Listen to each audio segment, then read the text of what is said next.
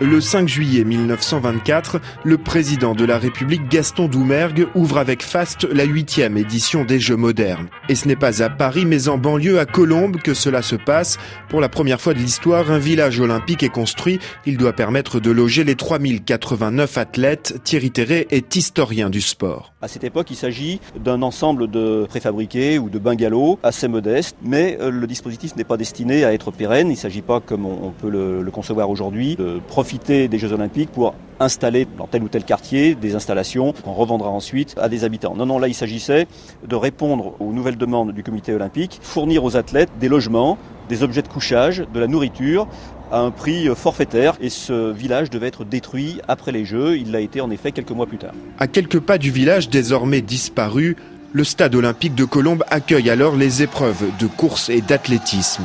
Le stade lui-même, en revanche, a subsisté longtemps, jusqu'à aujourd'hui, hein, et euh, pendant plusieurs décennies a été valorisé en accueillant de très très grands événements sportifs, y compris la finale de la Coupe du Monde de football en, 1938. Et seule la concurrence du, Parc des Princes, à un moment, entraînera un, lent déclin de ce stade euh, historique. Plusieurs épreuves se déroulent déjà dans Paris intramuros. À l'intérieur du vélodrome d'hiver, le Veldiv, devenu tristement célèbre pour sa rafle en 1942, l'édifice sera détruit.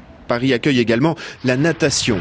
La piscine olympique des Tourelles, devenue Georges Valeret, est l'un des rares bâtiments encore utilisés aujourd'hui, même si à l'époque il était surdimensionné.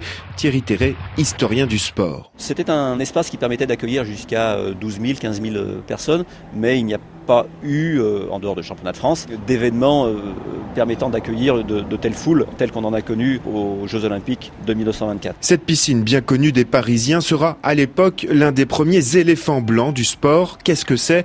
Carole Gomez est chercheuse, spécialiste des Jeux Olympiques. Les éléphants blancs, en fait, c'est des infrastructures qui ont été construites, mais qui n'ont pas été réutilisées à leur plein potentiel par la suite, puisque euh, c'était de trop grande envergure, de trop grande taille, et qui du coup ne pouvaient pas trouver un public aussi important que ceux pour lesquels ils avaient été construits. Si Paris a parfois vu un peu grand pour ces Jeux de 1924, certaines constructions demeurent aujourd'hui des symboles. La preuve, le stade olympique de Colombes devrait accueillir les épreuves de hockey gazon de Paris 2024.